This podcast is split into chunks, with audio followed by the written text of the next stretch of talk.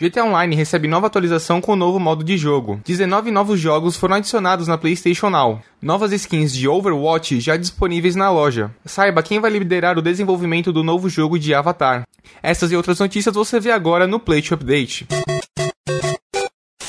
Olá gamers, meu nome é Victor Zelada dos caras do Play e bem-vindos a mais um Play Update, o programa diário que vai te atualizar nas notícias mais relevantes do mundo dos games. Ontem, uma horda de jogos novos foi adicionado na PlayStation Now que não estavam disponíveis ainda para a plataforma PS4.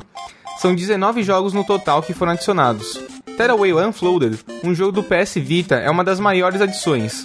Apesar de ter sido lançado em 2013, é um ótimo jogo com resenhas muito boas. Lego Batman 3 e Oli Oli 2, nunca ouvi falar nesse jogo, então não sei se estou pronunciando certo, também foram adicionados. Alguns títulos que também valem a pena ser mencionados são Farming Simulator 15 e Legend of K. Para ver a lista completa, deixaremos um link aqui na descrição. Overwatch está celebrando o Summer Game 2017 e entrou com novas skins para jogadores customizarem ainda mais seus personagens. É um evento que celebra as Olimpíadas e o mesmo evento que repetiu ano passado, quando adicionaram novos itens com o tema do Rocket League. Vários itens cosméticos foram adicionados à loja, incluindo uma skin para a Sombra, uma para o Soldado, outra para o Reaper, enfim, são várias, deixaremos um link na descrição. E também você poderá encontrar as novas skins já disponíveis dentro do jogo.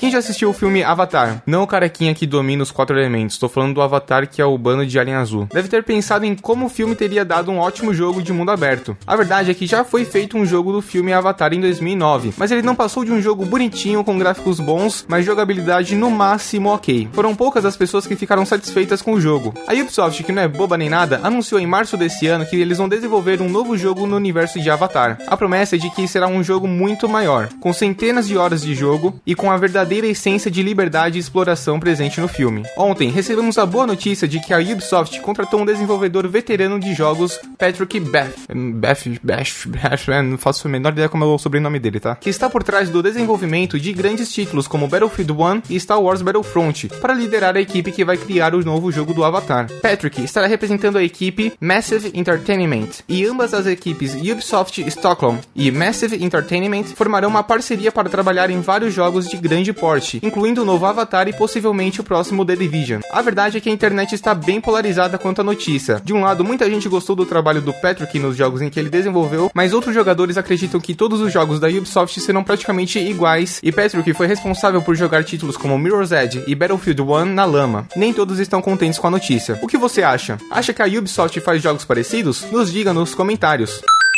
Agora, vamos falar da DLC de No Man's Sky. Mas antes, peço para que você deixe o seu like e acompanhe as nossas redes sociais. Os links estão aqui na descrição.